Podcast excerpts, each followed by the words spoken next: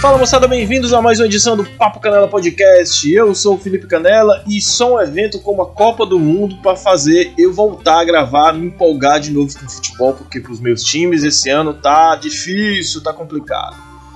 Mas pessoal, você que está chegando agora aí, você que não conheceu o Papo Canela, a gente é um podcast que já tem alguns anos de futebol, já mudamos de plataformas, estamos lá junto no Turno Livre, quem quiser ainda, quem mexer ainda em site de podcast, então lá eu, Lucas, o Sebes, o. O. O Capitão Hamilton, queria chamar outro nome, mas tem que ser Capitão, cara. Desculpa, Hamilton. Me perdi aqui. Cada um com o seu podcast, a gente, eu falo de futebol no Papo Canela, o Lucas fala de umas coisas lá, um monte de coisa. tá, tá, tá se entendendo ainda no podcast. Sebs também, fala de algumas coisas lá, cerveja barata e outro podcast que eu esqueci o nome, desculpa Sebs, vou lembrar no próximo. E o Hamilton que fala de quadrinhos, e quadrinhos e narrativas dele lá. E é isso, estamos voltando aqui com esse especial do Memories e falando de um é, o que você vai ouvir agora é um podcast gravado em 2018. Durante, na verdade, foi no final de 2017 e 2018 para a Copa do Mundo da Rússia a gente se juntou. É, conheceu um cara muito bacana, o Ricardo Marx, que tem o pessoal de um blog qualquer, que tem um pessoal não, ele é um blog qualquer, que tem um podcast, um papo qualquer. E a gente resolveu fazer especiais sobre Copa do Mundo, cara. É, foi bem bacana porque a gente pesquisou bastante a história. Eu, ele o Sebs, na, no seu instinto, apenas um cast, né? E foi bacana porque a gente descobriu muitas coisas que a gente não não não sabia, tinha coisas que a gente não lembrava e foi uma experiência legal, cara. A gente dividiu os, as gravações, as edições, né? Eram duas edições, duas edições de Copa do Mundo é, por semana em cada podcast, ou seja, ele ficou com a Copa de 30, 38, 34, enfim, as primeiras lá. As duas primeiras, 34, 38 ele ficou. O 30, 34, cara, eu tô muito velho pro futebol. Enfim, ele ficou com as primeiras e a gente começou a fazer a edição conjunta no Papo Canela a partir da Copa de 50 do Brasil e 54 na Suíça. É, e é isso que você vai ouvir agora, um papo de 4 anos atrás. E depois disso, não esquece, cara. A gente vai estar tá fazendo lives durante depois dos jogos, né? Dos três jogos da Copa do Mundo. Uh, vamos tentar fazer todo dia, porque é bacana a gente avaliar os três jogos do dia, alguma curiosidade, sim, fazer live sempre à noite, né? Para resumir o que foi um jogo da Copa e vamos tentar pegar esse mês de novembro e dezembro todo renovando a nossa paixão por futebol. E durante essa semana antes da Copa do Mundo, talvez durante a Copa, se a gente tiver tempo hábil para isso, né? se não tiver tempo hábil para isso, vai sair durante a Copa do Mundo, você vai escutar uns especiais aí. E também vai escutando a nossa live lá no canal do YouTube. Só procurar Papo Canela no YouTube, a gente vai fazer essas edições especiais. Vamos chamar o Ricardo Marques de novo. E no episódio de hoje tá lá eu, Ricardo, o Sebes e trouxe um argentino para comentar com a gente, um grande amigo da gente, Julian Catino, que hoje mora em Portugal. Falou com a gente e espero que ele esteja na live também. Vamos recordar a Copa do Mundo, né? Bom, enfim, se eu lembro bem, eu falo de nossas redes sociais, Facebook, Twitter, esquece, cara. Eu não vejo mais no Facebook, sabe? Twitter também tá difícil, complicado lá. Vai no Instagram, cara. Lá no Instagram a gente tá com seguidores Papo Canela, símbolos em preto, tem o nome Papo Canela, então a gente bota uns vídeos bacanas, a gente logicamente vai discutir e tentar colocar as lives da Copa do Mundo lá pra você curtir, beleza? Então curte o papo aí, e não deixe de dar o feedback, tanto nas redes sociais como no site ou em qualquer lugar que você ache conveniente. Valeu, pessoal. Falou, até mais. Tchau. Bom papo.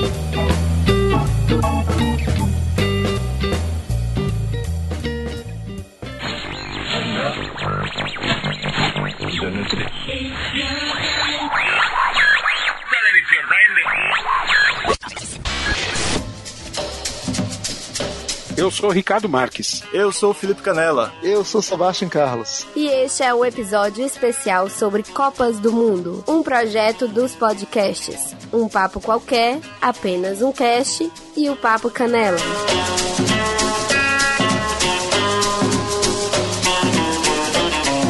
Neste episódio, a Copa de 1950 no Brasil e 1954 na Suíça. Boa viagem!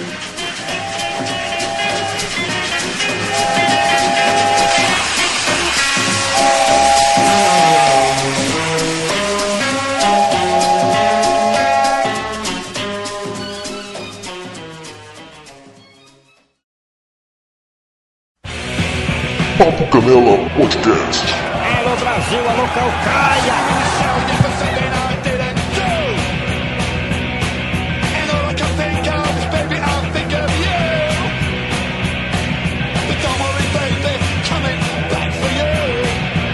Moçada, bem-vindos a mais uma edição do Papo Canela Podcast. A gente está começando agora a nossa primeira edição especial sobre Copas do Mundo, a nossa primeira edição em parceria com um Papo Qualquer.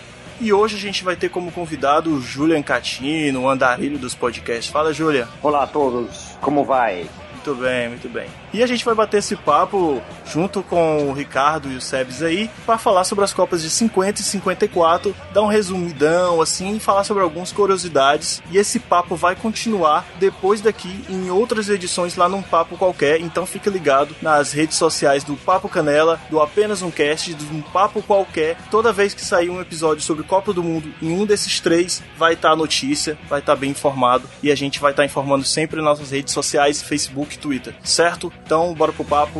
Valeu!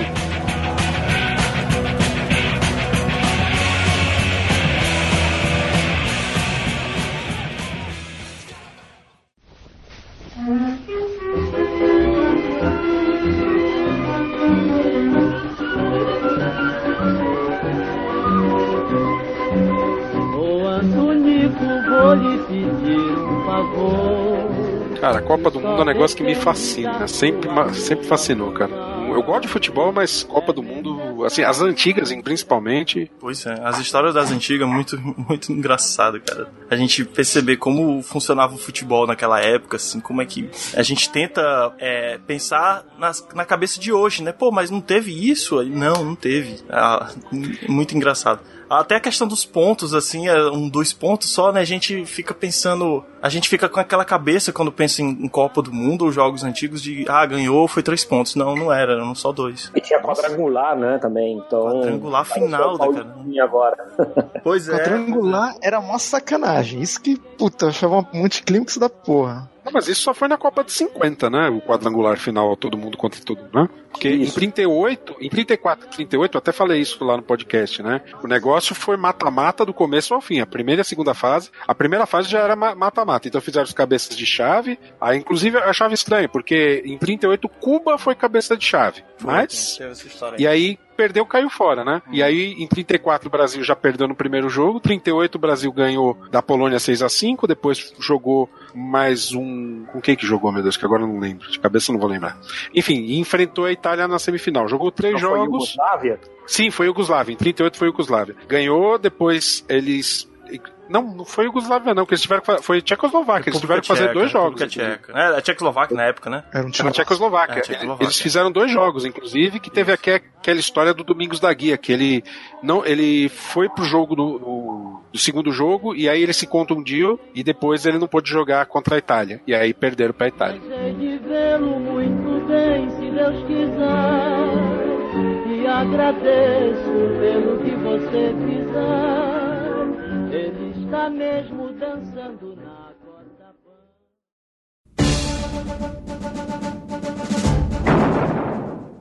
Primeiro de setembro de 1939. A Alemanha nazista invadiu a Polônia, lançando a Europa e depois o mundo inteiro num conflito de proporções catastróficas. Até então, Hitler tinha conseguido tomar territórios com ameaças e intimidação. Mas na Polônia, ele precisava de seu poderio militar. Usando uma tática de combate que se tornaria a marca registrada dos nazistas, a Blitzkrieg, ou Guerra Relâmpago, Hitler mobilizou tanques, aviões e um milhão de soldados. O ataque foi rápido e coordenado. O obstáculo final para a ofensiva tinha sido superado algumas semanas antes, quando Alemanha e União Soviética assinaram um pacto de não agressão. O tratado secretamente autorizava Hitler a tomar a metade oeste da Polônia, deixando o leste para Stalin. França e Grã-Bretanha tinham prometido ajuda à Polônia e reagiram ao ataque. Três dias depois, a guerra foi declarada na Europa. Estava começando um conflito brutal e cruel.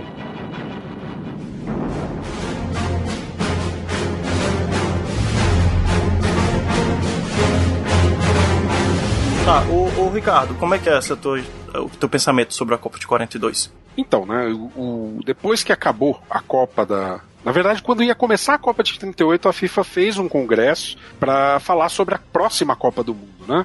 E já tinham três candidatos. Tinha aí Alemanha, Argentina, Brasil. É, Argentina e Brasil defendiam aquela ideia, né, da alternância de continentes. Sim. E a Alemanha queria aproveitar a época, era uma situação pré-guerra, onde eles queriam usar o evento como uma propaganda do seu regime totalitário. Assim como foi verdade é- nas Olimpíadas, né? De 36 também. Como foi nas. Olimpíadas 36, né?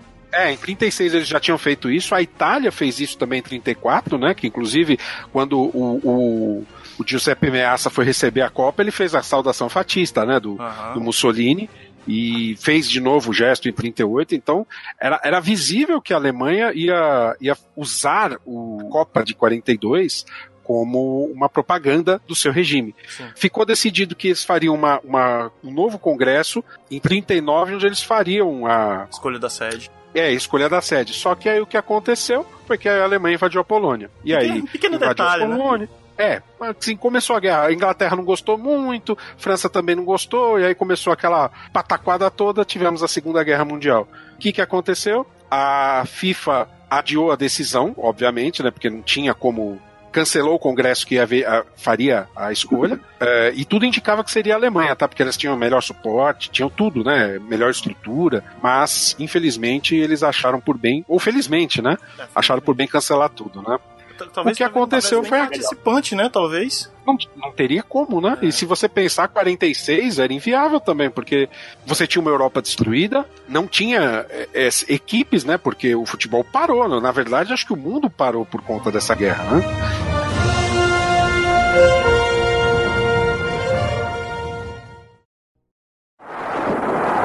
diretamente do estádio Mendes de Moraes, irradiando a Rádio Nacional do Rio de Janeiro, Brasil, com a rede de emissoras nacionais controlada pela Agência Nacional. Acaba de ser cantado pela multidão o hino nacional brasileiro, repetindo o magnífico espetáculo de civismo que já tivéramos oportunidade de presenciar também na última quinta-feira aqui no estádio Mendes de Moraes, por ocasião da peleja entre o Brasil e a Espanha. Tudo pronto para o início. Jorge Cury atuando com o ataque brasileiro nesse primeiro tempo, enquanto nós ficaremos com a defesa brasileira e o ataque uruguai. Movimentou Ademir para Jair. Jair atrasou para a. Ai, ai, brotinho. Chegamos em 1950, e aí o que, que aconteceu? Em 1950, a Europa ainda estava se reconstruindo da guerra. Não havia nenhum país com dinheiro para investir num evento esportivo. O que sobrou foi o Brasil e a Argentina. A escolha foi até unânime, né? Pra, pra ser o Brasil. É, o Brasil fez algumas promessas grandes, né? Como fez em 2014, né? Mas em 2014 a gente conversa mais pra frente. Mas eles prometeram mundos e fundos para sediar a Copa, né? É, uma dessas promessas foi o Maracanã, que foi construído também na época, pra, justamente pro Mundial de Seleções, né? Que ia acontecer. E você tem aí quantas sedes foram? Eu, eu, eu sei que até Recife foi na Copa do, do Brasil aqui, né? Porto Alegre, pô, e eu não sabia que a Recife tinha sido uma das sedes. Isso é muito bom, tipo, É, em pro 50 Nordeste na foram- época, né? Foram seis sedes, né? Foi, Uhum. Teve o Maracanã, É, teve o Pacaembu. Naquela época o Pacaembu ainda tinha a concha acústica, né? sim. Temos Minas Gerais, também foi o estádio 7 de setembro, é o estádio do Atlético, né? Do, do Atlético não, do, É o, o do América, Independência. do América. Isso. É, o, o América. Aí tem também Pernambuco, temos também Porto Alegre, que era o estádio dos Eucaliptos, Sim. e temos também lá no Paraná, que é o estádio. Eu, não, eu, não, eu acho que não é nenhum dos estádios, nem do Atlético, nem do Curitiba, o Duri, Durival Brito e É Silva. do Paraná. Não conheço esse estádio. É do Paraná. É. Se, se eu não me engano, é do Paraná, né, Júlia? Sim. E a extensão territorial assustava também a Europa, né? Porque era enorme. Ah, na época, pra chegar no Brasil, tinha que ser por navio, né? Não tinha outra, outro meio, né?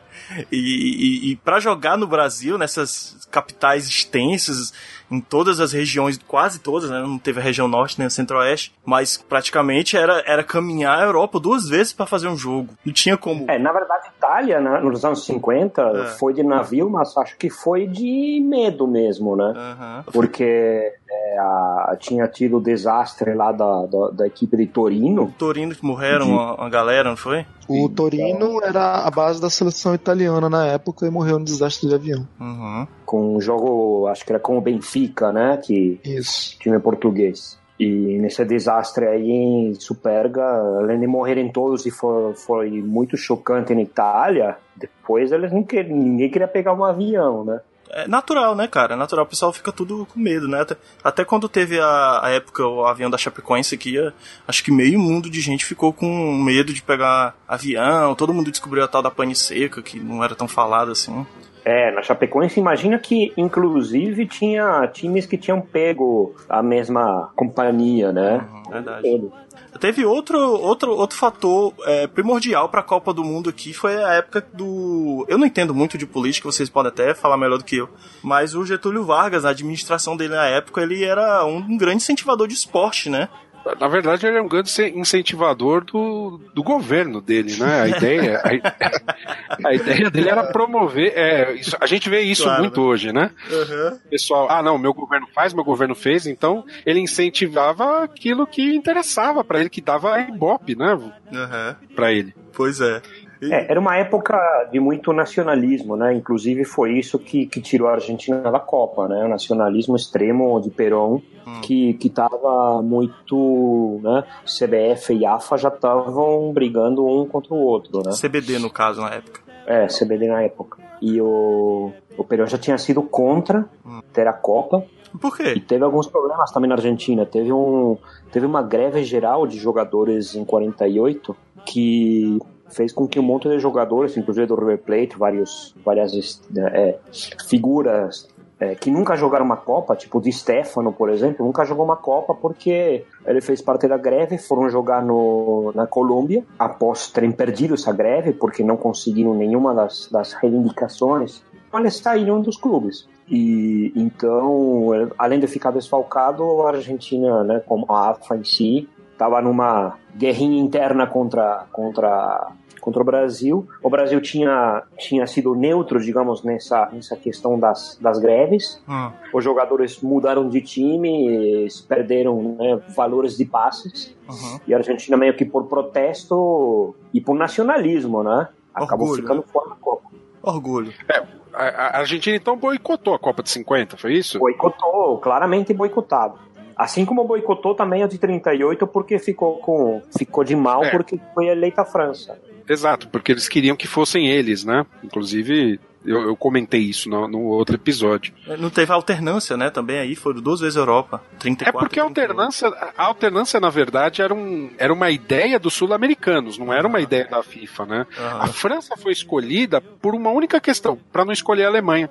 Porque. é, porque a, a, FIFA entendia que colocar a Alemanha como sede em 38, é, o evento seria político. E o Jules Rimet, ele muito muito ou, ou, a FIFA como um todo, uhum. a cúpula da FIFA, muito, muito inteligentemente evitou essa questão. Então aí usaram como, como desculpa o fato de vamos homenagear quem criou a Copa do Mundo, ou melhor, quem implantou a Copa do Mundo, o Jules Rimet. E aí, sobre essa desculpa de vamos homenagear o criador, então a Copa foi para a França. Foi uma sacada de mestre, assim, para manter o, o esporte, futebol, fora dessa briga política, né? Porque eles não queriam que acontecesse o que aconteceu em 34. E ao mesmo tempo não iam querer pagar, estavam todos com custos de guerra e com outras situações, não iam querer sair da Europa. Sim. Fazia sentido. É, na época tava com esforço de guerra. Realmente eles, eles iam investir mais em armamento, em homens, né? É, a gente tá falando de 38, uma época que ainda a guerra, ainda ela não. Ela, é, o que mais tínhamos ainda era uma, uma disputa entre ideologias, né? O totalitarismo alemão, o totalitarismo italiano, contra é, esse. Não dá nem para falar em democracia inglesa, porque a, a Inglaterra na época ainda é. tinha as grandes colônias, a, hum. idem a França. Então você tinha aí esse, esses viés, esse viés político, né? É, havia uma tensão política realmente muito forte. Sim, o grande problema na época era, era, político, né? E a coisa estragou de vez no momento em que você teve a, a bendita da invasão da Polônia, né? Que Exato. Hitler não tinha que fazer aquela merda toda. Cara, é, é, pelos meus estudos aqui, pelas ah. internet, essas curiosidades da vida, eu vi que ia ter a Copa um ano antes, e não ia ser em 50, ia ser em 49, só que o Brasil pediu uma, um adiamento, porque mais uma vez pra o Brasil... o Maracanã, né? Exatamente, o Brasil sendo Brasil não conseguiu dar, entregar as obras, né? é porque o Maracanã foi construído em dois anos, não é isso? É, e, e assim, e é porque não tinha essa exigência que, tinha, que, ter, que tem hoje em dia na, na FIFA, né? Estádios padrões FIFA com no mínimo 60 mil, com hospitais, estradas, bababá todinho. E não tinha isso, né? O Ronaldo ia se dar bem naquela época. O Maracanã, o Maracanã original, cabiam quantos? Cara, Oficialmente. 100 mil? Cento e poucos mil, apertadinho. É, quase, é. Mas na final foram 200. 200 mil na final, né? É, nossa. Porque quebraram os portões, invadiram Caraca. tudo, né? É que você imagina Mas o estádio hoje em dia. É curioso ver a FIFA estabelecer o, o tal padrão FIFA, né? Aham. Se você considerar a Copa do Uruguai, foram só três sedes e um dos estádios cabiam só 10 mil pessoas. Caramba, cara. Menos do que a Libertadores hoje pede, né? Pois é, é o padrão FIFA da época. Pepo Canela Podcast. Quantas seleções foram nessa, nessa primeira Copa? Nessa primeira Copa aqui no Brasil, Foram depois 16 pós-guerra, né? Claro. Fala aí. Se a minha pesquisa está correta, foram 16 seleções. Ah. Deixa eu ver aqui, confirmar. Ó, as chaves que eu tenho aqui, o chaveamento, que eu peguei os chaveamentos aqui para falar dos jogos, né? Grupo 1, Brasil, Iugoslávia, Suíça e México. Aham. Grupo 2, Espanha, Inglaterra, Chile e Estados Unidos. Suécia, Itália e Paraguai. E grupo 4, Uruguai e Bolívia. Turquia e Índia também desistiram após se classificar. Então eles se classificaram, mas não participaram. Isso. França e Portugal foram convidados, mas eles declinaram. E, é, então foram só Teve o 13. boicote da Argentina, né? Sim, pra que, pra que participar do, do universo se é melhor se isolar, né?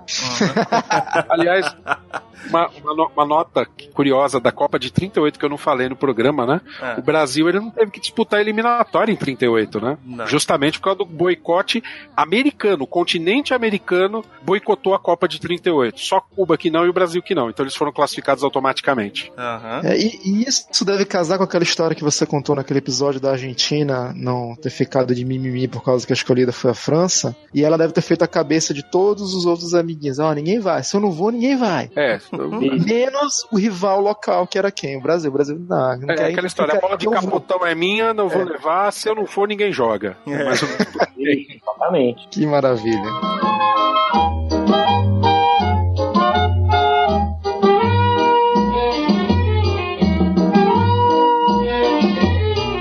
Então, mas foram então foram 13, 13 equipes que disputaram. E foi a única Copa em que hoje houve o tal do quadrangular final, né? Onde todo mundo Isso. jogou contra todo mundo, né? É, a gente teve a, a- inclusão da inédita Inglaterra também, que até então a, a inventora do futebol não tinha participado de Copas do Mundo, porque ela. Não sei se foi se eu ouvi no teu podcast, não lembro, o, o, o, o Ricardo. Que a Inglaterra. Participou sim. Não, A Inglaterra tinha tinha sua um torneio internacional próprio, né? ela, A, ela a Copa queria. do Mundo era só na Inglaterra, entendeu? Não, mas ela queria, ela queria ter a própria. É porque eles, como inventores, não queriam é, sancionar a FIFA como a, a, a guardiã da Copa É. do Mundo. Era, era um nível de babaquice igual da Argentina, só que maior. É, porque- Era, era Nível América e França e Inglaterra na Europa, né? É, A Inglaterra se considera a, a inventora do futebol moderno, né? E Isso. tanto que a International Board, até hoje, é da Inglaterra, apesar da FIFA seguir as convenções da International Board. Mas o que acontecia na época é que a Inglaterra disputava com o país de Gales, Irlanda e Escócia Uhum. o torneio internacional. E para eles, aquele torneio era muito mais importante do que uma Copa do Mundo. Aquele era a Copa do Mundo da, da Inglaterra. Aham. E, e para você ver como, como são as coisas, os caras estão cheios de si, nós somos os inventores do esporte, nós somos foda, ninguém bate a gente. Foi pro Mundial, pegou uma seleção que até hoje é, é no máximo uma promessa, que é os Estados Unidos, e perdeu. 1x0. É. Pois é. Um time totalmente amador, que se naquela época o futebol já era meio quase semi-amador, imagina dos Estados Unidos como devia ser. Não é? É, a Inglaterra, quando jogou em 50, ela ganhou do Chile 2 a 0 né? Depois perdeu para os Estados Unidos 1 a 0 e depois voltou Perdeu a pra perder para a Espanha 1 a 0 também. Engraçado, né? O melhor do mundo, né? Melhor do mundo. Va- é, volta lá para tuas ilhas mesmo, bater em Escócia, País de Gales, é que é isso mesmo que tu precisa. Pois é. Nota curiosa, o torneio internacional da Inglaterra foi disputado até 84. Aí eles Caraca. cancelaram o torneio. É. Eles cancelaram o torneio porque eles entenderam finalmente que a Copa A ficha caiu. demorou só 54 anos. A ficha É, caiu, uma mas expressão muito velha. Né, Eles disputam cada um com o seu reino, né? País de Gales, Escócia, England, né? Irlanda, É, houve um. Copa do Reino Unido. Copa da Rainha, Ah, praticamente. Pois é. Papo Canela Podcast.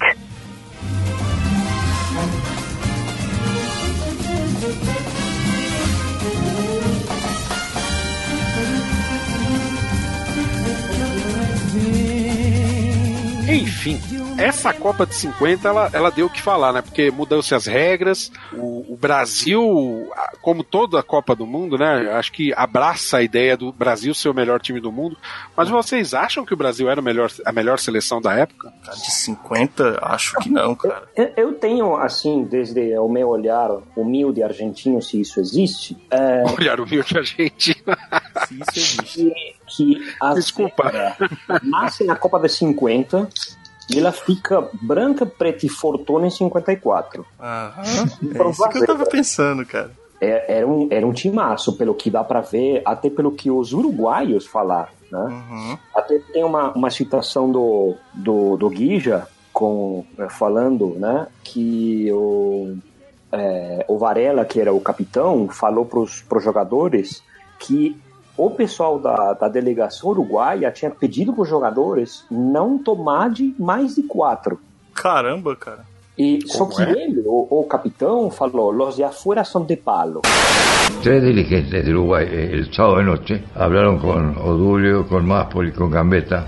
Entonces le dijeron que habíamos, habíamos cumplido ya. Y que si nos hacían 3, 4 goles podíamos estar conformes. Eso nos enteramos cuando iban en el pasillo, pasé la cancha. Ahí fue que Odulio nos paró y no, nos comunicó. Los de afuera son de palo. Né, que quer dizer Essa frase foi repetida inclusive nessas eliminatórias agora. nos É, ela é bastante chaves. famosa, se usa no Isso. truco também, né? Uhum. E falar que quem, quem, não tá, quem não tá jogando que. Torcida não joga. Basicamente é isso. Porra. Não, eles. Eles também. Não, claro que era um bom time, mas diante do estádio e, e dos jogos que, que tinha tido o Brasil, eles meio que sabiam que fizeram algo meio impossível, né? É, aquela velha história do, do Davi versus Golias, né? O Brasil vinha com um time. O Brasil vinha de goleadas extremas. Aí tinha goleada a Espanha de 6 a 1 tinha goleada a Suécia 7 a 1 veja só, 7 a 1 já aparecendo na vida dos brasileiros. E o Uruguai vinha com aquela humildade, né? Vamos lá tentar enfrentar esse Brasil aí. E o Brasil, na, na, na final, entre aspas, gigante, tinha o último jogo contra o Uruguai, a vantagem do empate pelas duas vitórias, o saldo de gols, né? A- Sim.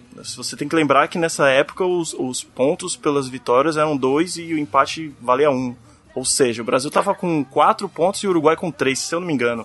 Até Sim, o porque jogo também o, do Brasil. O, o, a- o Uruguai tinha um empate, né, na, nesse quadrangular final, né? Sim. O Brasil só tinha vitórias, o Uruguai tinha um empate, né? Então, o empate, de- aí pelo saldo de gols, o Brasil acabava faturando aí o caneco, né? É, bastava um empate. É, eu acho que assim, o Brasil é, jogou com o 12 jogador, que foi a, a torcida, né? Eu, eu, eu acredito muito que torcida ajuda, não resolve, mas ajuda, né? E acho que o Brasil entrou naquela, naquela vibe, né? De vamos ser campeões do mundo, né? Tanto que até tinha a marchinha do Scratch brasileiro, né? Já tinha, verdade.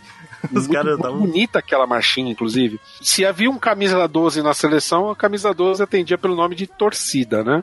Apro- a- apesar de numericamente ser a camisa do Rui, que jogava no São Paulo. É, o Brasil passou a primeira fase, passou bonito, né? Fez o 4 a 0 lá no México, jogando no contra o México, jogando lá no Maracanã. Sim. Depois empatou com a Suíça, porque o técnico ele fez, mexeu bastante no time, né? E aí sofreu para empatar com a Suíça lá no Pacaembu. Uhum, dois E a dois. depois voltou ao time original e aí deu uma sacolada 2 a 0 placar pequeno, mas jogou bonito contra a Iugoslávia, né? Me tira uma dúvida. Qual, como eram mais ou menos os esquemas táticos dessa época? Ainda era aquela loucura do início do futebol dos anos 30, quatro, cinco atacantes, ou já tava virando uma. É, É, ou já tava virando uma coisa mais, mais sóbria, digamos assim. Era, era o que seria o 4-3-3 depois, era uma, uma mistura assim, era um. era Mas um basicamente ciclo, eram né? quatro ou três atacantes. Isso. Então ainda estava ainda tava no auge, ainda estava no, no, na época do, do, do MW, né? VW, né? Enfim, essas variações táticas, né? É M, pô. V não dá. M. É. É. Precisam faltar Eu- eu- dois. Eu digo isso, mas eu digo isso por causa que você falou que o Brasil empatou com a Suíça. Porra, Suíça. Mas aí, se você for ver a história da seleção suíça, um Mas se técnico você de olhar lá, uma escalação, escola. Então, inventou o tal do cadeado, né? Do ferrolho, que eles falavam, ferrolho suíço, né? Que era uma, uma, uma, uma- um esquema tático extremamente defensivo, que era baseado em contra-ataque. a Suíça em si, eu não sei, mas o, o fato, o Brasil ele mudou muito a seleção que estreou, né? Eu lembro que era Eli, Danilo e Juvenal. Isso, isso aí É, eu tenho Juvenal. certeza. Bauer, Danilo e Bigode. E aí da pra frente eu não lembro. Quem era o craque da seleção nessa época? Tinha um expoente? Bauer era um bom jogador da época. O Ademir de Menezes foi artilheiro, Ademir, né? é, no Ademir, Brasil. quer falar, Ademir Menezes foi o goleador da Copa, não foi? É, foi- fez nove gols. A gente tinha Baltazar, Zizinho, o Ademir, né? Aham, Ademir, já, já falado. Tinha o, Fria, o Friaça, né? Que fez o gol na final também. Que era o jogador do Vasco. Fez o primeiro o gol. Vasco, o Vasco de, Friaça era de dizem, São Paulo, não é? Não, não, na época era do Vasco da Gama. dizem que Na o Vasco foi o time que mais cedeu atletas pra, pra, pra seleção brasileira nessa época. Ó, tinha, Era meio que o celeiro. o Vasco tinha um, dois, três, quatro, cinco, seis, sete, oito, nove jogadores. Incluindo o Barbosa.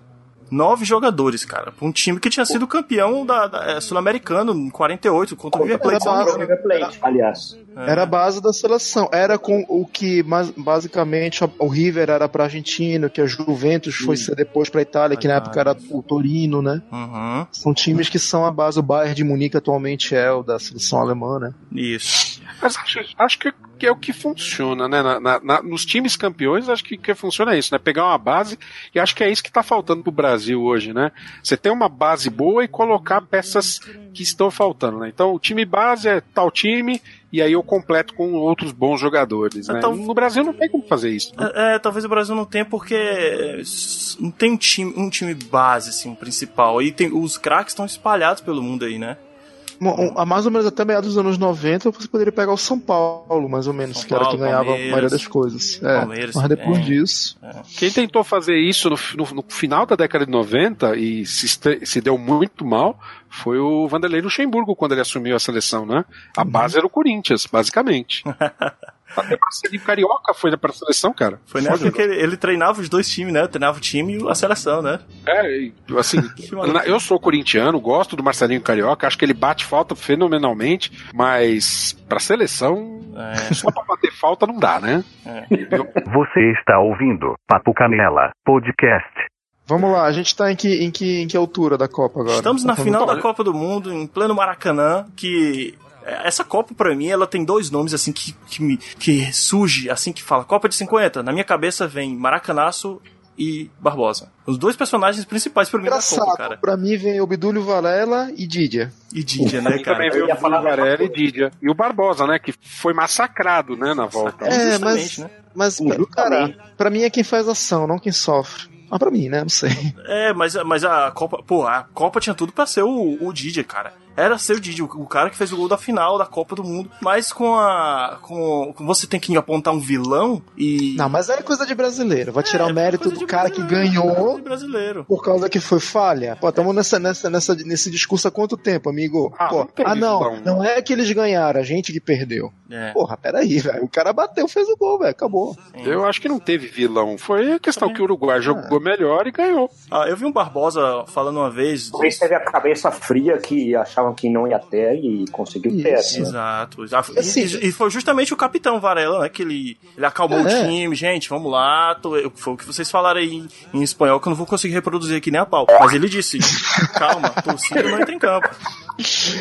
E é verdade. Mas assim, mas, mas assim, é, vocês estavam falando mais cedo sobre ah, o, a- o- acho que foi o Julian que falou, que disse que não, estávamos não querendo pegar mais do que quatro e tal. Porra, beleza, mas nada, nada. É uma seleção que tava atropelando e tá jogando em casa, que é o Brasil. Mas, porra, contra uma seleção que, à época e até hoje eles consideram, era bicampeão do mundo, porque tinha sido campeão do torneio olímpico e tinha sido campeão da primeira Copa do Mundo. Então, Então, que, então no caso, tri, né? que- Que tinha que- dois que- torneios olímpicos e o Mundial. Que respeito é esse? Não, que, que, que, É, que- Mas o que eu, que humildade é essa? É, Pode até ter humildade, eu não duvido que tenha, mas também não confundir humildade com abaixar a cabeça, os caras são superiores. Não, peraí, eu sou campeão do mundo, você não é nada ainda.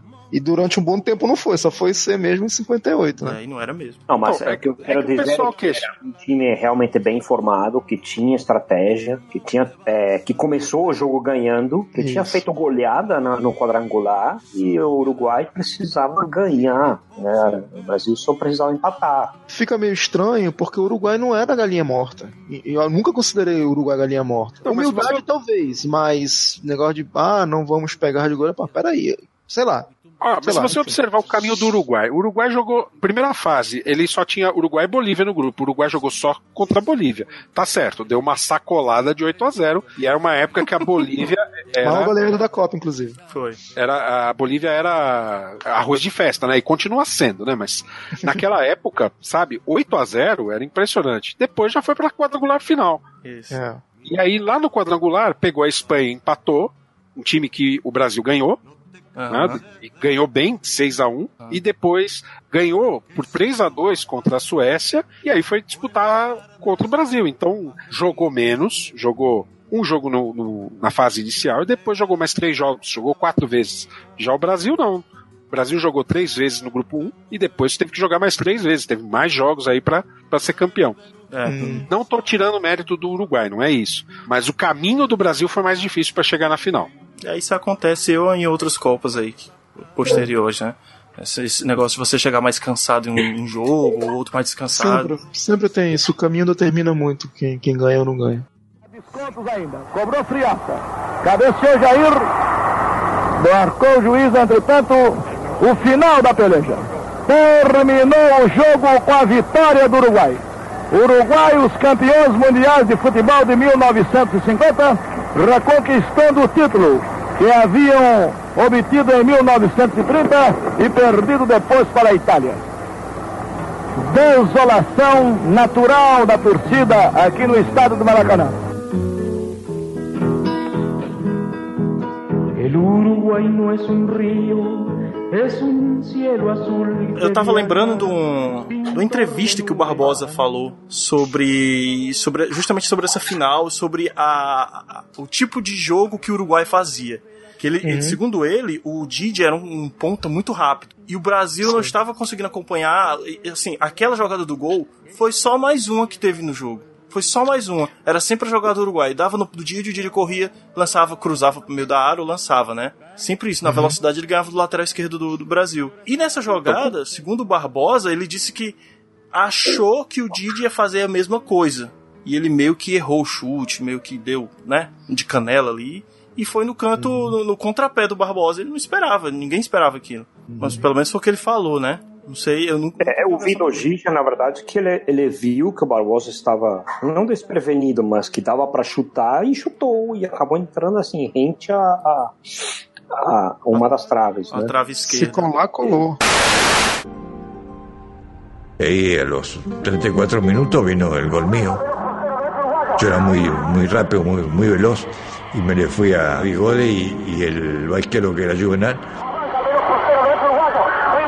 Y vi ahí, y yo tiré la pelota, entró justo contra el palo y cuando se tiró ya la pelota había entrado.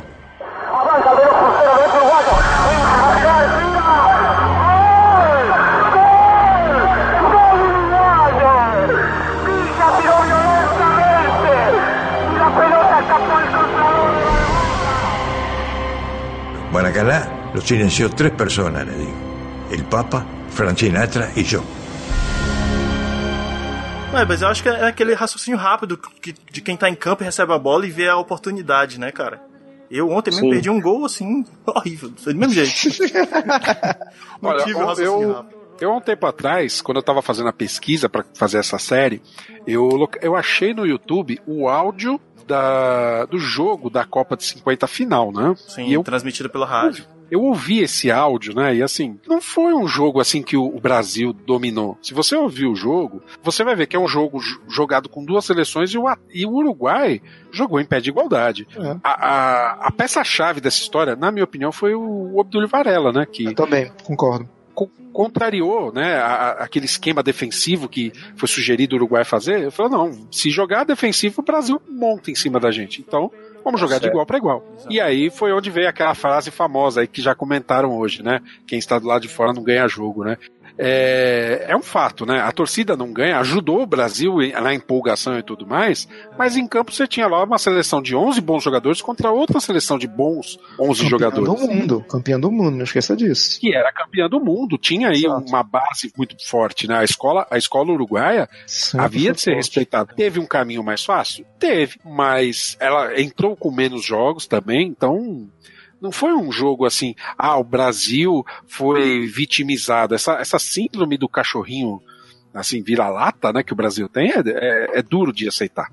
Inclusive, é, é, essas, isso, isso mesmo, Felipe. Essa, essa história do complexo de vira-lata começou aí. Começou não, pelo menos maturou aí na Copa Aham. de 50. Olha aí. Os caras falaram, porra, a gente goleando todo mundo, jogando em casa, o estádio lotado, seleção muito superior e a gente perde. É, acho que a gente não foi feito pra ganhar mesmo, não.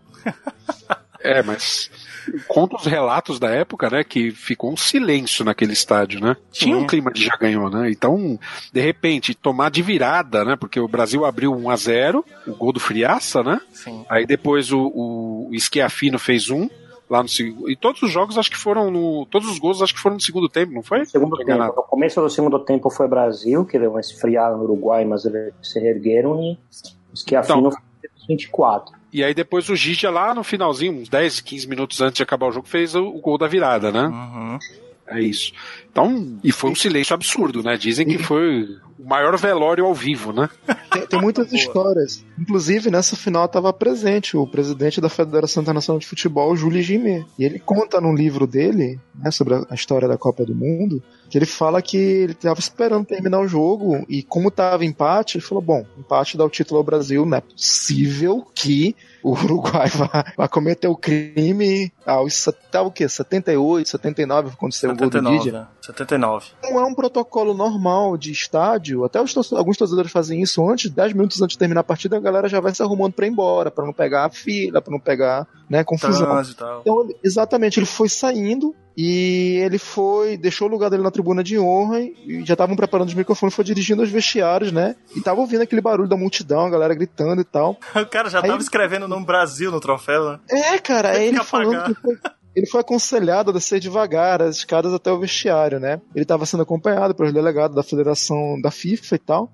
E quando ele chegou lá, disse que de repente um silêncio sepulcral. Caraca. E ele entendeu que ele disse que foi o maior silêncio. Ele, a única vez que ele conseguiu notar que o silêncio foi maior do que o barulho. Ele comenta isso no livro dele. Deve, ser, deve, deve ter sido terrível pra quem estava lá, né? Cara, Torce- é- torcendo é- pro Brasil, quer dizer. O Didia, o Didia fala que ele muitas vezes ele se pegou é, se perguntando. Ele teve um misto de emoções. Ele disse que ele estava eufórico pela vitória, vitória heróica, mas também ele estava pasmo porque ele ter sido, nas palavras dele, responsável por causar tristeza a tantas pessoas. E que ele via É, gente vi chorando. Eles estavam chorando de, alegria e via o estádio todo chorando de tristeza. É um misto de. Tem relatos de né? suicídios, de ataque cardíaco, Caramba, de nego que cara. morreu, se matou. É, cara, teve, teve isso sim, cara. Olha, eu sei, eu, eu sei também teve um, um evento da CBD, né? Eles tinham já preparado uma festa e as medalhas, né? Porque na época a FIFA não dava medalha. E aí eles tinham feito 22 medalhas de ouro com os nomes dos jogadores para premiá-los pela, pela conquista do título. Uhum. E o que aconteceu, né? Eles não ganharam o título, né? É. As medalhas nunca foram entregues. É isso aí. Enfim. Pra encerrar, vamos dar só uma geral do que foi a Copa de 50 aqui. Um, um breve resumo, né? A gente teve 13 participantes. Ela começou em 24 de junho terminou dia 16 de julho. Teve 88 gols, 22 por partida, é, um 4 por média, né? O, Bra o Uruguai, Brasil, ó, falha. Uruguai campeão, vice-campeão Brasil, terceiro colocado ficou a Suécia e a Espanha ficou em quarto. O Ademir de Menezes brasileiro fez nove gols e o melhor ataque ficou com o Brasil e o Uruguai com oito gols cada um. Ah, e teve o Zizinho como o melhor jogador da Copa. cara. Zizinho foi o melhor da Copa? Melhor jogador da Copa, Zizinho brasileiro. Caramba. Engraçado isso, né, cara? É. Você, você não, não, não tem um, um que foi destaque no- na final, nem o Didia, nem o Chafino, nem. Enfim. Ah, Lionel Messi 2014, melhor, né? Exato, exato. É. jogador. Foi meio que um É, prêmio meio de consolação. Isso. Nossa, muito bom. Vamos lá, vamos pra Copa de 54? Vamos lá. Vamos, vamos lá. A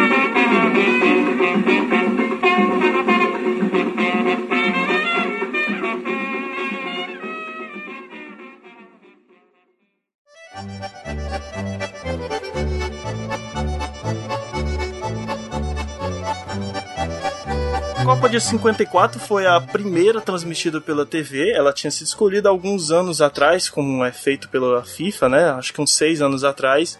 E muito por conta da. Mais um- uma coisa por conta do período pós-guerra, né?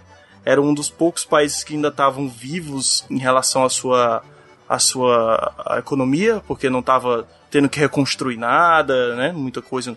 Enfim, a Suíça. E ela também era a sede da FIFA, que tinha sido durante um, um período tinha saído de Berlim para lá, para Suíça, justamente porque o, o, o Paris, né? Era Paris, De desculpa, Paris. Porque o, o- os alemães lá, o Führer estava invadindo e eles tiver- tiveram medo de, de o Führer também se apropriar da sede da, da FIFA e jogaram pra Suíça, que, que era, um- era meio que neutro, né, na guerra. É, ela adotou a postura de neutralidade para justamente não ser invadida, né? Sim. Sou neutro nessa história, né? Então não, não, não batam em mim. E Exatamente. funcionou, né? É. Ela foi a, a primeira Copa a ser transmitida pela TV e teve uma média de gols altíssima, inclusive que eu acho que ninguém superou até hoje, é de 5.38. Ela teve Toma. 140 gols, 140 gols, cara, em 26 jogos. É muito Ah, É muito pela Hungria, né? Sim, muito pela É. Hungria que, né? A Hungria Que acho que é um dos países mais injustos. Esse sim foi uma injustiça, né? Puxa vida. Nada contra a Alemanha, mas é a Hungria era uma a máquina. Nada contra, Não, né? tudo contra a Alemanha, mas puxa vida. Não ganhou o melhor, né? Engraçado que em Copa do Mundo nem sempre o melhor time é campeão. Futebol é, tem essa máxima. Ah, A Hungria tinha sido campeã olímpica em 52, né, cara? Ela vinha de, de- desde 1950 até 54, no período da Copa, ela tava invicta há quatro anos, cara. Isso já mostrava a força da Hungria. E tinha um rapaz, um qualquer chamado Puskas, que tava meio que Gordinho. comandando, gordinho. né? É, E Pior que ele era gordinho mesmo, cara. E- ele era gordinho mesmo, cara. Esse cara jogava muita bola, né? Sim, sim. Ferenc Eu- Puskas. É, mas joga Lopes. Hoje, hoje, hoje tem um prêmio da FIFA com o nome dele, né? E- Exato, Então, cara. Porque esse cara jogava bola. Ai, você, moleque que não sabe o que é Puskas, vai pesquisar aí a Copa de 54 com a Hungria. É esse Não esquecendo também do, do parceiro dele, o Sandor Coxes, Cox, fazia muito era, que foi o artilheiro da Copa com 11 gols. Hum. E tinha o, o- a- também o, o, o técnico, né? Que era Ah, um, um parente seu, né, Sebs? Qual era o nome dele? Gustavo Sebes, Ah, tá. Olha aí. do futebol também. Sim, Porque sim. ele, ele muda o WM por um WW. Ele atrasa um dos jogadores para deixar os caras na ponta. E é Fazer um- toda a diferença. É rápido, né? Uhum. Essa Cara, Copa, essa Copa foi que o Brasil teve que disputar é, uma, uma eliminatória, né, Pra poder garantir vaga. Na verdade, já estava também com um time bastante, bastante forte, né? Nessa época é que surgiram grandes nomes, né? Aparece Djalma Santos, aparece o, o Didi, Baltazar, Newton Santos, Baltazar. Mauro. Você começa a ter o- aquilo que viria a ser 58, né? Era, era um, o Brasil já, já, já começava a ser um Brasil que viria a ser campeão, né? Não era um time qualquer na época. Aí ele garantiu vaga junto com o Uruguai. O Uruguai tinha sido campeão do mundo, já tava com a vaguinha certa. Acho que foram os dois americanos que, que foram pra lá, né? Americano que eu digo juntando os Estados Unidos. O México, o México também, participou. tava, né? México Uhum. também, é. Isso. Foram três. Aqui tá 11 seleções europeias. Olha, olha a disparidade. Suíça, Hungria, Áustria, Inglaterra, Alemanha Ocidental, tinha essa divisão. caso. Uhum. Iugoslávia, França, Itália, Tchecoslováquia, que era um time forte na época, Bélgica, Escócia. Apenas três americanas, México, Brasil, Uruguai e duas asiáticas, Turquia e Coreia do Sul. Aí, e teve o caso da desistência também, mais uma vez, a Polônia. A Polônia, acho que por conta da, da surra que ela levou, né, cara? Não vamos priorizar a Copa, não, né? Vamos, É, vamos, né? Vamos reconstruir o país. Essa, essa Copa ela teve um formato diferente também de chaveamento, teve? Teve, sim. Teve a Foi, questão é. de grupo, né, ainda. Não, mas aí era, era, era um esquema. Quem era do grupo não jogava com quem era do grupo, jogava quem era do outro grupo. Tinha um, tinha um rolo assim, não tinha? E, cara, eu não sei. Eu, sei Isso, eu, eu- na verdade, cada, a- havia as cabeças de chave que não jogavam entre eles, e dentro do fizeram um grupo e cada um jogava com os outros, que nem o Paulistão. É, eu sei, eu sei que, de novo, né? A FIFA, a, a FIFA levou um tempo pra definir qual, o formato do. do de disputa da Copa, né? Ela, ela ainda não era como a gente conhece hoje, né? Aquela fase de grupos, depois as, as oitavas, as quartas. Era uma coisa mais. Não digo bagunçada. Bagunçada porque não é como a gente está acostumado. sim. Mas é- era diferente, né? Mas eu realmente, eu pensei que com esses grupos, eram quatro grupos, né? Eu pensei que eles tinham jogado entre si, cara, assim, eu não, não sabia dessa, de, de jogar um cabeça de chave contra outro grupo. Como assim? É, eles fizeram, eles fizeram assim, foram, fizeram dois grupos cabeça de chave, aí fizeram um grupo Europa e um grupo resto do mundo. Caramba. E aí É, aí eles formaram os, os jogos, né? Os chaveamentos aí, que é uma confusão total, né? Ah, eu tenho até aqui a tabela. Caraca, eu tô vendo essa tabela aqui. Nossa, que bagunça. Isso era muito Tem- escroto, cara. Nossa. Era bem diferente, né? É, agora, era uma Copa mais fácil de se organizar, porque também foi seis sedes, né? Assim como no Brasil, só que Suíça é um país muito menor, né? Então. E foi construído até um Mas- estádio lá, cara. Inclusive menor do que o maior que tem lá. O estádio do Saint Saint Jebkob. Desculpa o meu suíço, porque não tá afinado. Mas é o estádio do tempo que a Basel. gente pratica, né? É o Basel, o time do Basel. Isso, Basel. É o maior da, do Suíço. Isso, exatamente. E foi a primeira Copa que o Brasil entrou de amarelo, né? Olha aí. Exatamente. Acho que é aquela a mística do Brasil, assim, não, não serve com branco. Tem a história da. da É, falava que o branco dava azar, né? Eles É. mudaram por causa disso. Exatamente. Falaram que dava azar. E eu, eu tenho essa informação aqui. É, foi aí que surgiu o ape- o apelido, né? Seleção Canarinho, né? Aham, Por causa da cor do pássaro, né? Sim. Mas aí eu acho que ficou bem melhor, né, cara? Assim, como a gente tava falando aqui em off, ficou uma coisa. Ficou o que, Seb? Você falou? O amarelo do Brasil? O amarelo ficou icônico, né? É, virou um. Assim, você falar seleção de amarelo, você sabe que é o Brasil. Você não vai falar Austrália. Você não vai falar Congo. Suécia, né? É, é, é Brasil, Mas cara. É eu tenho- Brasil. Azul e amarelo é Brasil. Que isso aconteceu de fato, concordo com vocês, mas acho que isso aconteceu por causa da Copa de 70, será que não? Talvez, talvez. Até porque foi uma das que foi Sim. transmitida a cores, né? É. A primeira. Sim, né? é, isso ajuda muito também. Mas a questão do branco é, é interessante que se, é que nem a gente comentou no off, se por acaso o Brasil tivesse sido campeão em 50, hoje em dia a gente Tava estaria jogando de torcendo pra branco. Exatamente. Uma Alemanha da vida. Tá jogando de branco, que é lindo o uniforme alemão também, né? A- é bonito lindo, também, aliás, e é, e é totalmente ao contrário do que a sua bandeira, né, cara? Não tem nenhum elemento da bandeira na, na camisa. Só o preto. Mas não precisa, não é uma regra, né, cara? Se você lembrar do uniforme, eu acho que era 90, e- 90, a Copa de 90, eles usavam as três cores da bandeira como uma faixa Sim, na uma camisa, listrinha. né? Era linda aquela camisa. Aque- É, bem fininho. E depois não, não, era, era, era grosso no peito, assim, vinha do ombro esquerdo até o peito. Aí depois Era- eles é? usaram Acho- uma versão mais fininha. Acho que era de 94 que era fininho. Em 90 por 98. 86, eles usaram uniforme branco, mas eles também usavam uniforme verde. Eu acho que na a, a final, em 86 contra a Argentina, eles disputaram Foi com uniforme verde.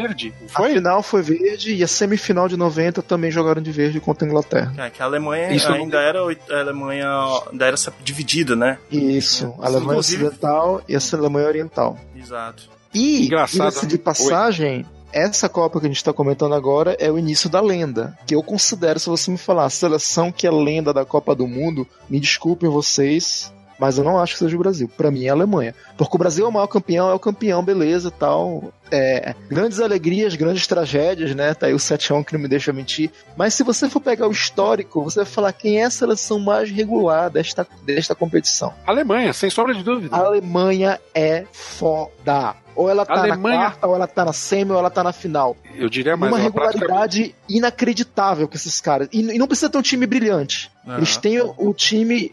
ó, até virou adjetivo, germanicamente montado, naquela disciplina que, meu irmão, os caras não podem ter um craque no time, mas a porra do time funciona. Que o diga a Hungria, né? Na final Aham. dessa Copa.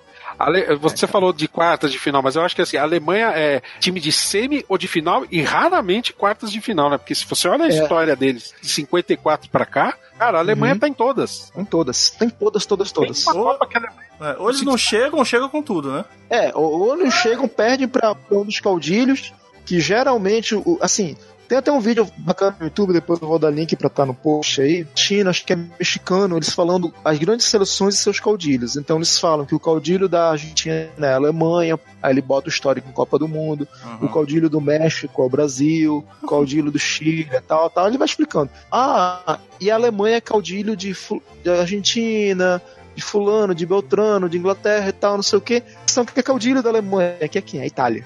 Aí ele, ele deixa esse negócio assim aberto, como é interessante, né? Que é cobra engolindo cobra, às vezes aquela cobra que engolida engole a grandona. né? Cara, É verdade. Mas eu, eu concordo com você. É, eu acho que a Alemanha é, é o bicho papão de toda a Copa. É, cara. Quando é a entra a seleção Copa. a ser temida, é a Alemanha.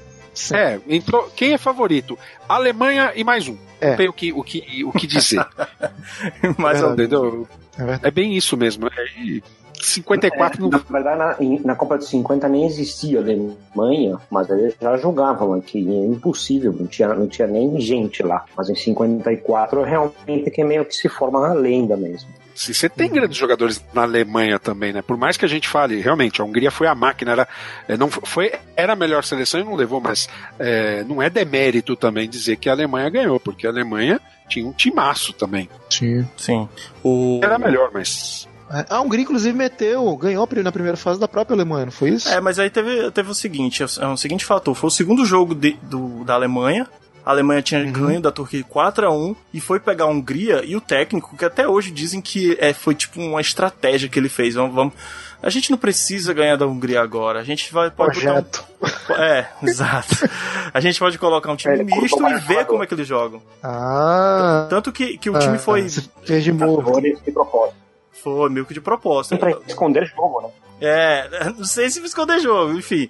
Eu sei que Nossa, será que eles tiveram essa frieza toda? Pois é, cara. Isso é, é isso. É verdade. E É engraçado. a, a seleção alemã acabou perdendo por 8 a 3 isso, isso deixou eles meio.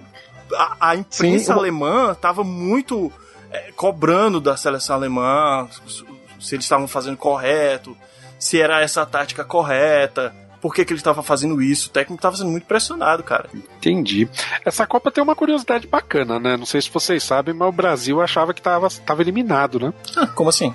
Contra a Iugoslávia. Isso. Ué. O, é, no jogo, no jogo com a Iugoslávia, o Brasil precisava só do, precisava só do empate. Mas isso não estava bem definido para os jogadores, né? Então eles correram, correram, correram, tentaram vencer a todo custo. E a partida terminou empatada. Um a um. É, aí teve jogador que saiu de campo chorando porque achou que tinha sido eliminado. Ah, o Brasil só jogou duas partidas? Na, na primeira fase? Sim. Peraí que eu te dou essa México e informação. Yugoslávia. Não, acho que foram três, mas era a última contra a Iugoslávia. Então iriam se classificar os dois se empatassem. Ah, então, tá, é, entendi. Não, isso, isso pra final, né? Você tá falando, né? É, não, no, no, no, no, no grupo 1, tá? Fra- Brasil ganhou do México. É verdade, tem 5 a razão. 0. Tem razão. é no, no grupo 1 já. É, e depois empatou com a Yugoslávia com dois jogos. Ou seja, fez. É, fez dois jogos, México e Yugoslávia. Ganhou do Isso. México, enfiou 5 a 0 e aí teve esse empate com a Yugoslávia por 1 a 1 né? E Isso. aí. E a França Mas eles que tava achavam- do grupo? Não, não tinha que jogar também? Que bagunça. Quem? Qual a França que tava do grupo, né? Ah, não, mas tinha o cabeça de chave, não sei o que, aquele negócio. É, aquela- tinha, era, uma, aquela era um misturada jogo, é. falando. É, é, é, todo mundo jogou, mas ao mesmo tempo era uma complicação só. Eu, Entendi, entendi. Olha só, no, no grupo D, aquele, o, o, vamos lá tratar ele como o dono da bola, o English Team, ele tava tentando se recuperar do desastre de 50 É. e ele empatou num jogo espetacular com a Bélgica, foi 4 a 4 né? E depois ele ganha da Suíça 2 a 0 Aham. Aí, o que acontece? Eles foram se enfrentar depois num jogo é, meio que. Eu não sei porque era, era, era meio confuso. Eles tinham que ter um. um um, eu- como vocês falaram, era tipo quadrangular, de melhor de quem era do grupo e tal. Eu sei que depois eles foram enfrentar um mata-mata a própria Suíça e ela perdeu de 4 a 1 cara. Aham. Ou seja, continua aí, né? O dono da bola pegando porrada pra outros, né, cara? Não Aham. ganhando porra nenhuma. Eu sou a voz do Gogol e recomendo Papo Canela Podcast. E já na fase das quartas de finais, o Brasil, como o Ricardo falou aí, achou que não tinha passado, mas passou, pegou a Hungria e levou de 4 a 2 da Hungria. Olha só, os caras saíram reclamando, foram falar com. foi denunciar o árbitro à FIFA, dizer que o, o árbitro durante o jogo, porque foi um jogo muito violento, muita pancada, teve três expulsões e bababá. E disse que o árbitro, o árbitro da partida estava a serviço, abre aspas, a serviço do comunismo internacional contra a civilização ocidental e cristã. Esse, esse foi o argumento da seleção brasileira. Nossa. Mas na verdade, assim, realmente houve, houve um pênalti não existente dado para, para a Hungria. Hum. Eles eram muito bons, mas realmente teve alguns lances estranhos, como tem vários Campanha dos times não tem muito o que, o que falar. O Brasil, Brasil jogou contra a primeira fase. México e Yugoslávia. Ganhou um, empatou o outro. Isso. Aí já pegou Ah. a Hungria e. Aí já pegou a Hungria. Isso, aí pegou a Hungria e caiu. Olha, ia, ia, ia Se ser, você for ia ser pegar- Brasil e Uruguai, cara, se o Brasil ganhasse do, do- da Hungria, que o Uruguai ganhou da Inglaterra Lá nas, na nas se- quartas. Engraçado, de novo a Inglaterra, a potência do futebol, né?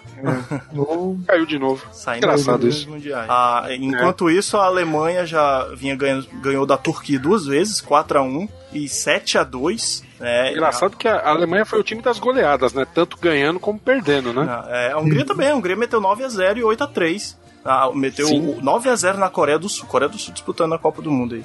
Ah, também é cachorro morto, né? É, cachorro morto. Sim, e engraçado que a Turquia, a Turquia, o, a Turquia também era um cachorro meio morto, né? Mas enfiou 7 a 0 na Coreia do Sul. Sim, sim.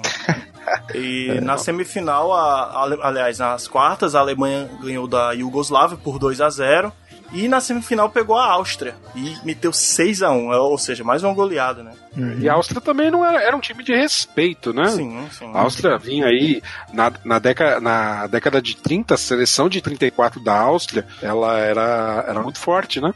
Aham. Que é a escola alemã, né? Áustria e Alemanha é quase a Isso, mesma pô. coisa. Não, em que em 38, inclusive, elas jogaram juntas, porque houve a anexação da Áustria pela Alemanha um pouco antes da Copa de 38, É né? verdade, verdade, pode crer. A gente teve a vitória do- da Hungria no Uruguai, que também dizem que foi um jogo muito violento, assim como o jogo contra o Brasil. Mas o Uruguai ganhou de 4 a 2 e isso eu vou deixar para depois do jogo da final que a gente falar sobre o jogo da final. Eu quero dar um pequena, um pequeno detalhe sobre esse jogo entre o Uruguai.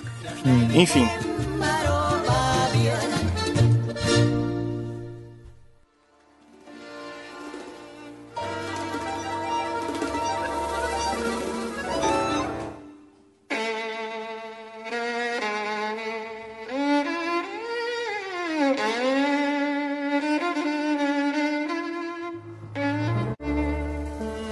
Íamos ter a Alemanha e Hungria na final. né? Todo mundo meio que esperava a Hungria ser campeã, porque a Hungria vinha de goleadas, tinha o melhor time, né? Mas Time melhor jogador, né? melhor jogador, que era o Puskas, tem um, tinha uma galera lá, né? Tinha, um- tinha uns três jogadores que faziam meio que a base da, da, da Hungria, né? Que era o. Oh, desculpa o meu húngaro aí, mas é o Cox. Só treinou esse húngaro, hein? Tá, tá, tá muito enferrujado. É. Hazeguchi, né? Isso, que era o, isso, exato. o, o famoso falso 9. Falso 9. Isso me lembra muito a história falso 9. Disse que o São Paulo, ano passado, tinha um falso 1, que era o Denis, né? Que Sacanagem.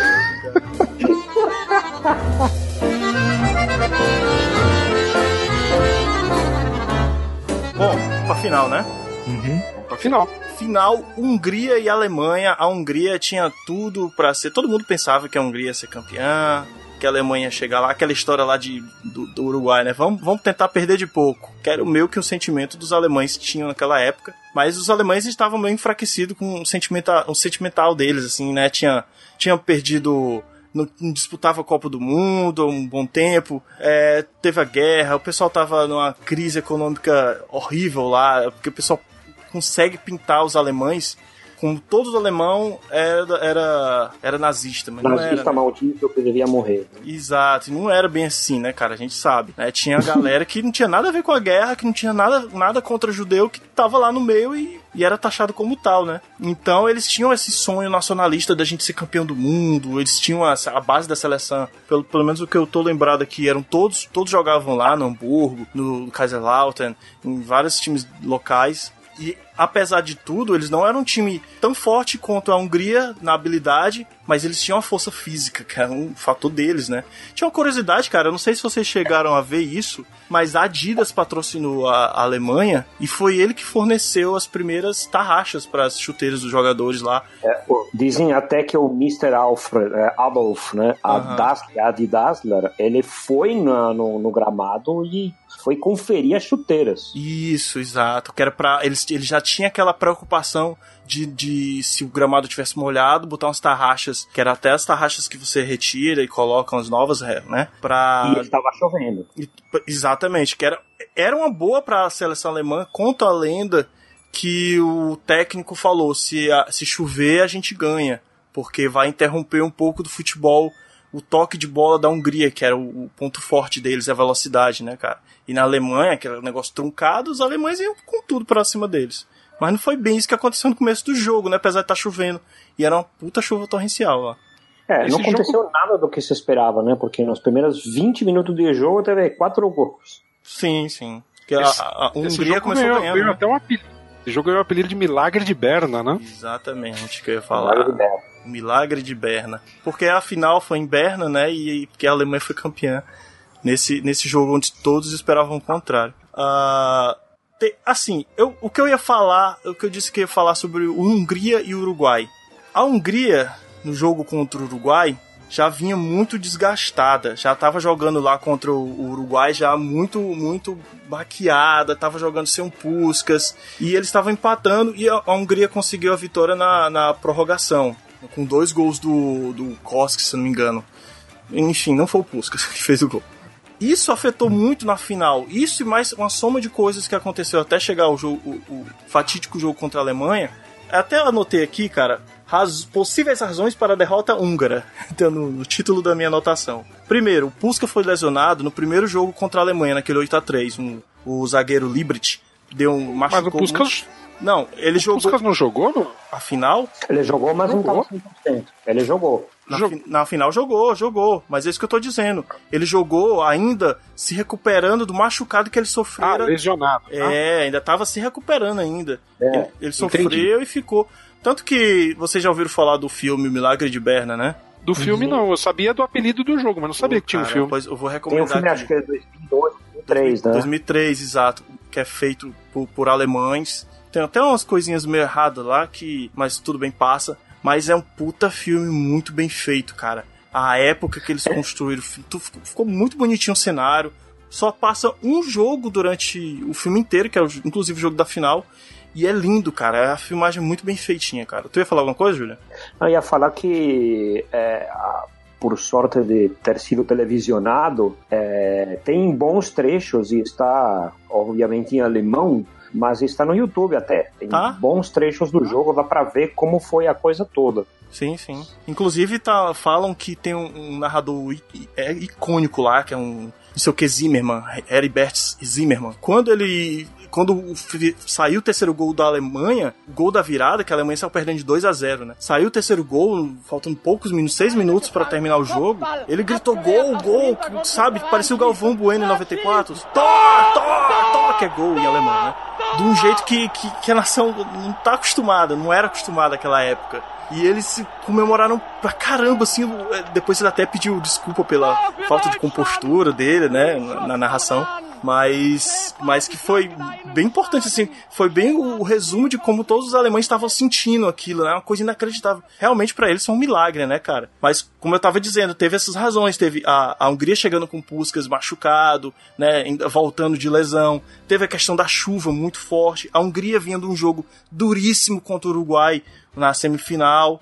E, e, e, esses foram algumas desvantagens que a Hungria entrou em campo, né? Acho que até não desmerecendo o Uruguai por essas coisas. Ó, oh, Uruguai não, a Hungria por essas coisas, né? Mas a Alemanha, a Alemanha conseguiu é, é, segurar dois jogadores também pela tática do, do técnico que o Julian tinha falado, o técnico da Alemanha, tinha conseguido anular dois jogadores importantíssimos da Hungria com o meio-campo, com a defesa e fazer aquela questão do jogo do contra-ataque, né? Por isso que conseguiu o empate e a virada no final. É, na verdade já a, eu acho que o que foi importante foi o fato de que a Hungria saiu com 2 a 0 acho que nos, nos 15 minutos. Isso. E a Alemanha conseguiu segurar fazendo também dois gols. Isso. Puskas fez um gol também. Né? Já no 2 a 2 até os meados do segundo tempo ficou 2 a 2 então conseguiu equilibrar, né? Porque senão não ia conseguir. O que o consegui entender de alguma forma foi que a Hungria tentou matar o jogo, né? Já no começo. Uhum. No momento que não conseguiu e que percebeu que ia ter que jogar naquele gramado pesado, né? A coisa começou a se reverter, né? Uhum. A favor dos alemães. Isso, exato. Aí podia sair gol para qualquer um dos dois lados, porque se você vê o jogo, é cai lá, cai lá. É. O jogo todo. Inclusive eu Mas, vi um, um é. pedaço do jogo no YouTube. É bem legal, cara, bem bacana. A gente pensa que não. Que era é, tem um loucura, resumidão né? que eu vi, eu vi ele inteiro. É meio como um resumidão, mas é em meia hora, né? De, uh -huh. de filmagem. Uh -huh. É bem bacana, cara. É bem bacana. Recomendo pra quem não viu, procura aí no YouTube, é, é bem bacana. Ah, eu bom. procurei aqui no YouTube e achei também o filme, viu? Pô, é, tem dublado, inclusive. Eu assisti ele dublado no YouTube. Olha só, eu, no meu alemão deve estar tá péssimo, mas o original chama Das Wunder von Bern. Isso, é, é Milagre de Bern. Ele é uma mistura de, de uma ficção de um garoto, é a Copa do Mundo na visão de um garoto alemão que vive no subúrbio e que é amigo do Ran, que é o atacante que fez os dois gols. Ah, o Ran que faz. Isso, ele fez dois gols. E o gol da final, inclusive, o gol, o gol do título, né? E achei também, tem um, é, acho que esse resumo que vocês viram aí de tem meia hora aí do jogo, depois eu vou olhar com calma. Pô, legal. E uma coisa assim, coisa do filme que eu não achei, que, que não retratam direito, né? É que eles não falam que a lesão do Puskas foi causada por um jogador da Alemanha no segundo jogo, eles não comentam isso, eles só dizem assim, ó, o Puskas tá recuperado. ok, mas né, foi a gente. o filme é alemão. E outra é que no final, quando o, o capitão do, do time, o, o Fritz, Fritz Walter, Fritz, Fritz Walter, Walter. ele recebe a, o troféu, ele faz aquele gesto do Belin de levantar as duas mãos, o troféu, as duas mãos, né, a Julie Rimbé, e aquilo não existia, né, cara, quem inventou foi quatro anos depois foi o, o Bellini, né, mas tudo Hum. bem, mas passa, desperceber, tudo bem, ok, é um bom filme, cara, é um bom filme. Bacana. Bacana mesmo.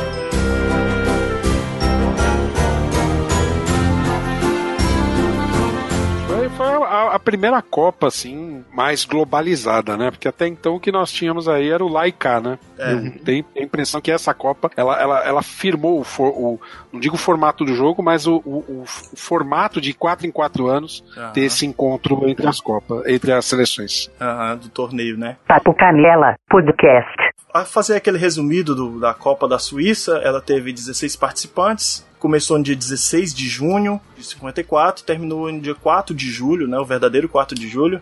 Ah, com aquela média de gol que eu falei, fez, saíram 140 gols ou em 26 partidas, média de 5.38. A Alemanha Ocidental, é bem bom dizer isso, a Alemanha Ocidental foi campeã do mundo, vice a Hungria, em terceiro colocado a Áustria, em quarto o Uruguai. O Uruguai mostrando sua força, né? Ainda, Uhum. ficando em quarto. Ainda.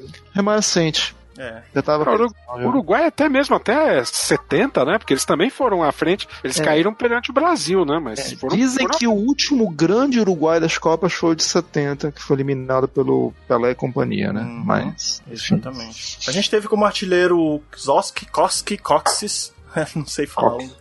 Eu não sei falar esse nome. Coxis. É, lá. Fez 11 É, gols. não é- qualquer húngaro que estiver aí que puder nos, nos denunciar com seu sotaque, que produzido. Ô, ô, Felipe, o time húngaro que tinha um apelido bacana era os Magiares. Os Magiares. Exatamente. O que quer dizer isso? Magiares? né? De mágicos? Mágicos? Não, é Não, o é que- povo. é, povo- É o o povo povo de lá. húngaro é conhecido como o povo magiar. Ah, tanto isso que, é, quando, eu era, quando eu era moleque, eu colecionava selos, né? Tinha uma coleção na banca de jornal.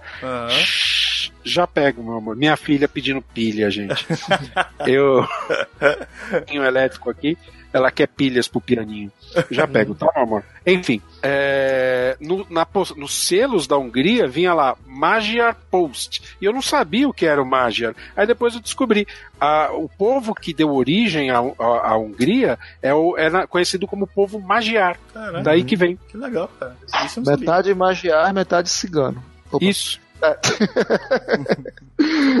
Tem muito cigano na Hungria, cara. Mas vai lá. Whatever. Pô, cara, é... eu, eu tenho saudade, eu queria que tivesse umas seleções assim como a Hungria, a República Tcheca, esses times que não são tão tradicionais no futebol, que esquentasse o Mundial, né, cara? Imagina na Rússia agora aparecesse uma seleção aí que, sabe, tipo o País de Gales foi há alguns anos, né, tava jogando bem na Eurocopa, sabe, que ninguém espera e aparece, a Islândia na última Eurocopa também. É, é legal, cara, era muito bom se aparecesse. É, A Islândia está na, nessa próxima Copa, veremos, né? Mas a Hungria foi inovadora também, inclusive é, aquele famoso carrossel holandês tem muito do que fazia a Hungria nos anos 50. Seria a Holanda de sua época, foi a Hungria, né? Sim. Guardadas as devidas proporções, né? Embora eu acho que o Puskas era muito mais goleador do que o Cruyff. O Cruyff era mais um cabeça do time, né? Mas metia gol também.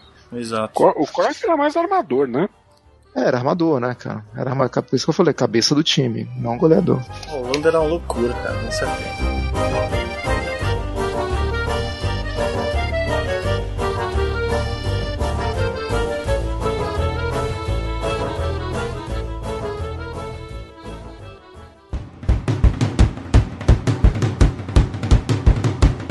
Cara, é isso. A gente falou sobre as Copas de 50 e 54. Tá, a gente tá aqui com a parceria junto com o Ricardo, o Sebastian. E. Ô, Ricardo, fala um pouquinho do Papo Qualquer aí, como é que é, cara? Como é que Ah, vocês o estão fazendo esse, esse estão, essa série de Copas do Mundo? Ah, um papo qualquer, né? Que é o podcast de um homem só, né? Que eu tenho que fazer toda, toda a criação lá, mas é, é uma ideia que eu tive fazer a história das Copas, né? Aquilo que eu já contei em, o- em outros episódios. Aham. Eu. O podcast eu faço por, porque eu gosto do formato, eu, eu sou apaixonado por esse formato, né? E História das Copas surgiu porque eu queria reviver aquilo que eu vi lá na minha infância, quando meu pai comprou o primeiro videocassete, um Filco Itachi, e veio uma, uma fita é, com documentários, História das Copas do Mundo, né? Aham. aquilo me marcou bastante. E eu, eu quis fazer isso, né? Na forma de. Eu, eu queria pensar em vídeos, mas aí eu acho que eu teria problemas com direitos autorais e tudo mais. Sim. Então eu falei, por que não transformar isso num podcast? E aí a gente começou. Lá, primeiro contando a história da Copa do Mundo e a Copa de 30, é o primeiro episódio da série. Depois eu fiz um novo episódio da Copa de 34 e 38. E aí a gente já tinha conversado sobre essa nossa parceria aqui. Mas quem não conhece um papo qualquer, por favor, vá lá visitar. A gente fala de tudo um pouco lá. Tem bastante coisa divertida. Isso, inclusive a gente vai deixar o link no post aí separadinho com as histórias das Copas e um, um para um, um podcast geral dele com todos, pra você ver, porque ele não fala só de futebol lá, né? Fala sobre outros Ah, de tudo um pouco, cara. É É, é- é como o nome do, do podcast fala, né? É um papo qualquer. Eu vou falar sobre qualquer coisa que, que eu julgar interessante. Isso. Podia ser o Inclusive, der na telha, né? vou- É, mas é que já tem o Telecast, né? Já existe sei, um podcast com esse nome. E, a gente- e também estamos com o Sebastian, que tá com a gente, né, Sebastian? É isso aí, lá do Apenas um Cast. Eu já sou parceiro do Felipe.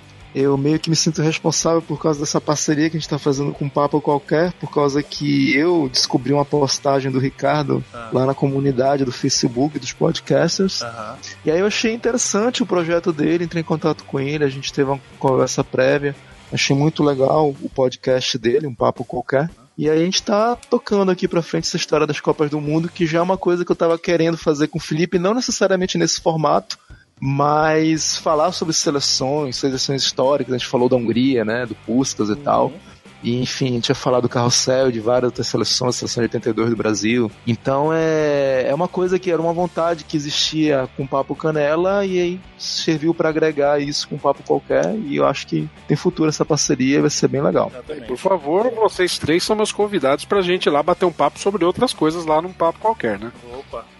É, e aliás, Certamente. eu- e eu, queria agradecer também ao Julian Catino, que é, é um cara que eu conheci há pouco tempo. A gente já fez alguns podcasts novos, aliás, alguns podcasts sobre é, rivalidade sul-americana. Que, pô, ô Julian, deu, deu, bem- deu boa audiência, viu, cara? Os caras comentaram pra caramba. Que bom, tem bastante material também. Sim, sim. Cara, Eu, na verdade, colaboro também com alguns outros podcasts, também fizemos algumas parcerias há pouco tempo atrás com o SEBS, é, temos falado alguns assuntos e também apareço nos Hangouts com o Pensador Louco, no Som da Caixão, Aham, já ouvi é, mas por agora está no nível das parcerias. Muito bem. Legal. Legal, cara. Ó, só lembrando que a próxima, as duas próximas Copas do Mundo a gente vai fazer de duas em duas Copas, ou seja, vai ser duas Copas aqui no Papo Canela e duas Copas lá no feed de um Papo qualquer. As duas próximas Copas serão a de 58 e a de 62, a dobradinha do Brasil aí, se mostrando. Essa vai ser bacana. né? Opa, dei sorte na divisão aí. Foi, ó, foda, deu, deu um força sorte. Mas é isso aí. Até o próximo episódio, gente. Tchau, tchau, valeu. Tchau, obrigado, gente. Foi um prazer. Valeu, tchau, tchau. Obrigado!